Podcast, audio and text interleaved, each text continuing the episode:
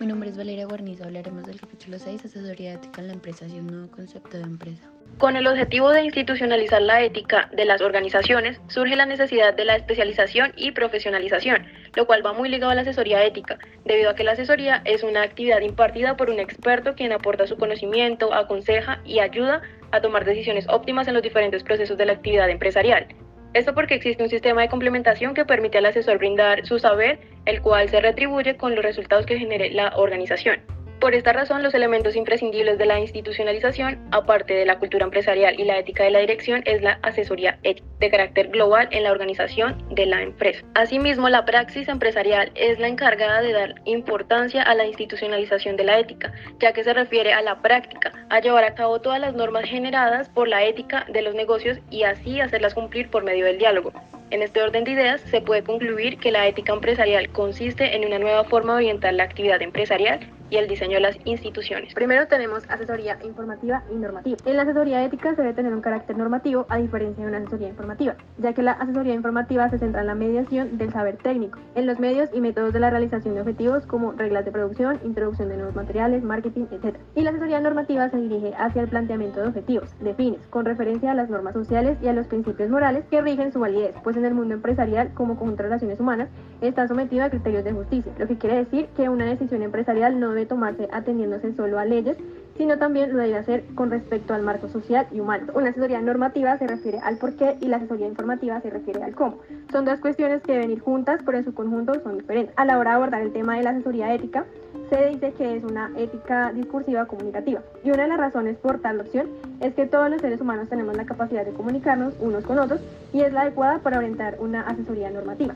Entonces, esto nos dice que una acción, norma o institución es justa o correcta cuando puede ser aceptada por todos los afectados, en un diálogo libre y simétrico. La asesoría ética tiene dos características básicas. En primer lugar se encuentra el principio procedimental, en donde menciona cuál es la forma racional para poder saber qué reglas y valores son correctas. Es decir, el asesor no se limita en indicar qué es lo que se debe hacer en cada momento, sino ayuda a tomar decisiones, a descubrir por sí mismo qué camino es el adecuado desde el punto de vista normativo.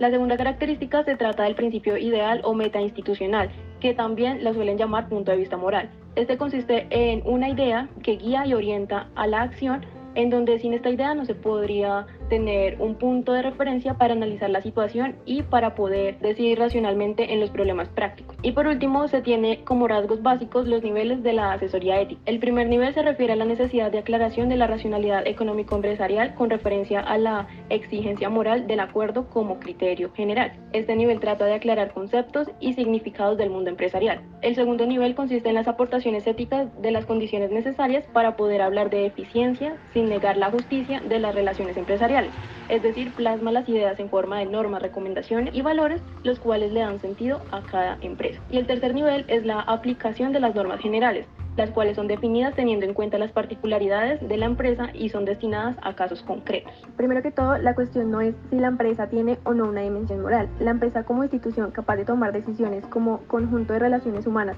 con una finalidad determinada ya siempre tiene una dimensión moral, pero la cuestión es saber cuál. Entonces, ni un enfoque correctivo que consiste en entender la ética como un antídoto contra la lógica propia de la empresa, ni un enfoque funcional que consiste en concebir la ética como un instrumento al servicio de estrategia empresarial puede constituir un punto de apoyo suficiente para eh, la asesoría ética, porque ambos parten de una separación entre ética y empresa.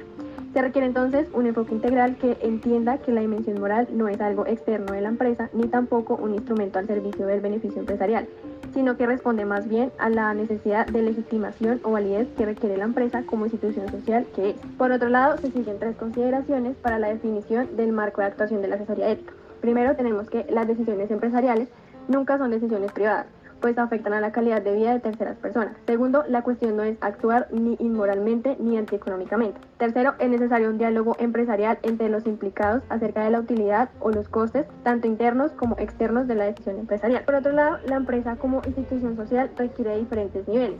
Algunos de estos niveles, por separado, pueden romper el difícil equilibrio que se pretende entre eficacia y justicia. Primero tenemos acuerdo político empresarial, es decir, un management normativo.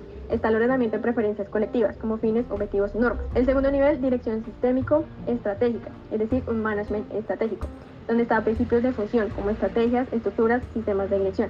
En tercer nivel está instancia de recursos operativos, es decir, un management operativo, donde están factores de producción como recursos y medios de producción. Esos niveles se hicieron con el fin de que el diálogo no es siempre posible ni está en condiciones de ofrecer una solución racional. Entonces, por esta razón se hicieron estos niveles se afirma que la empresa necesita de su legitimación para subsistir, es decir, para tener un éxito económico. Pues la legitimación significa que la empresa encuentra su lugar dentro del sistema social global al que pertenece y del que depende. Si no comprendemos que una ética empresarial es necesaria como búsqueda de estrategias dentro y fuera del mundo empresarial, entonces no se podrá explicar el papel de la empresa dentro del orden social y por tanto no se podrá dar una razón de su legitimidad. En resumen, la organización se sustenta en la necesidad humana de cooperación, en base a la cual los seres humanos buscan agruparse para lograr objetivos que individualmente serían muy difíciles de alcanzar.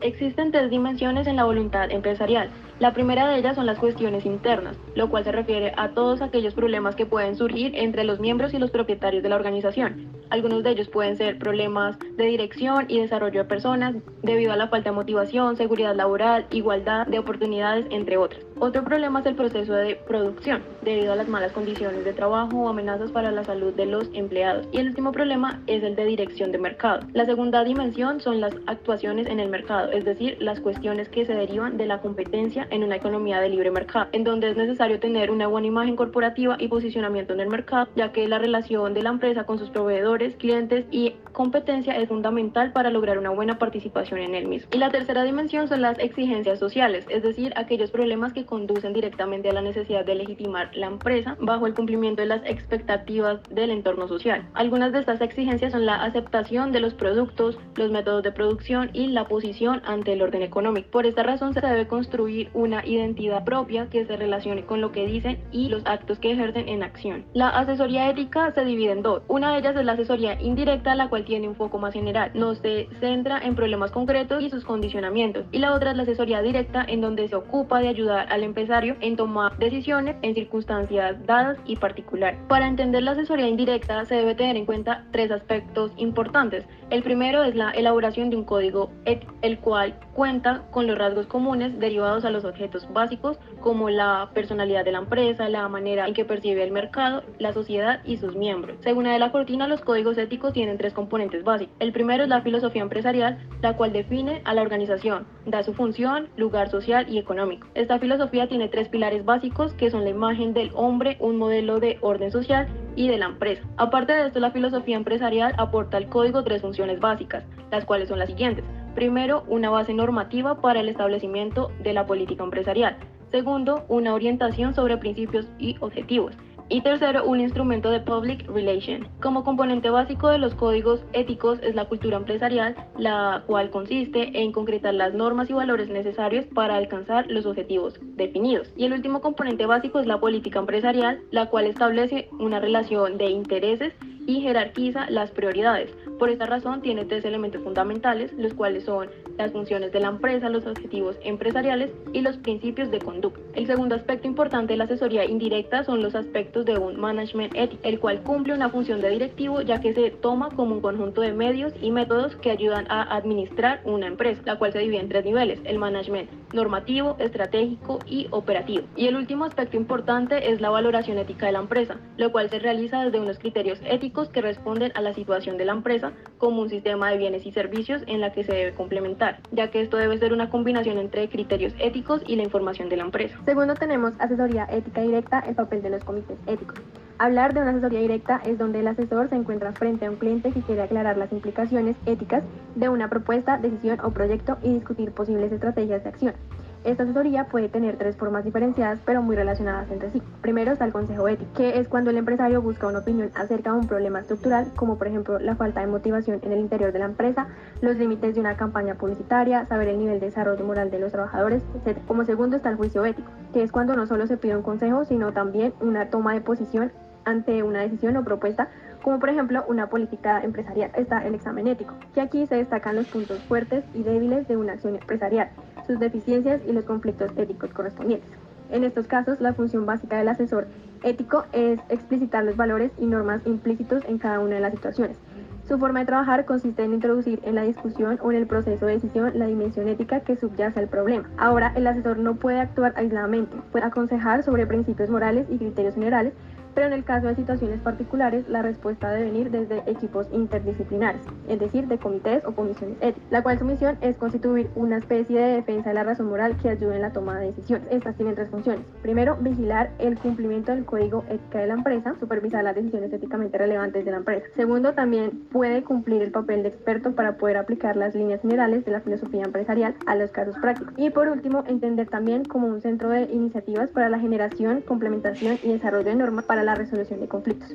En conclusión, el asesor ético tiene que partir de la idea de que la ética no es obstáculo, sino condición, presupuesto para el éxito empresarial y la tarea de este es evitar que ocurran malas conductas.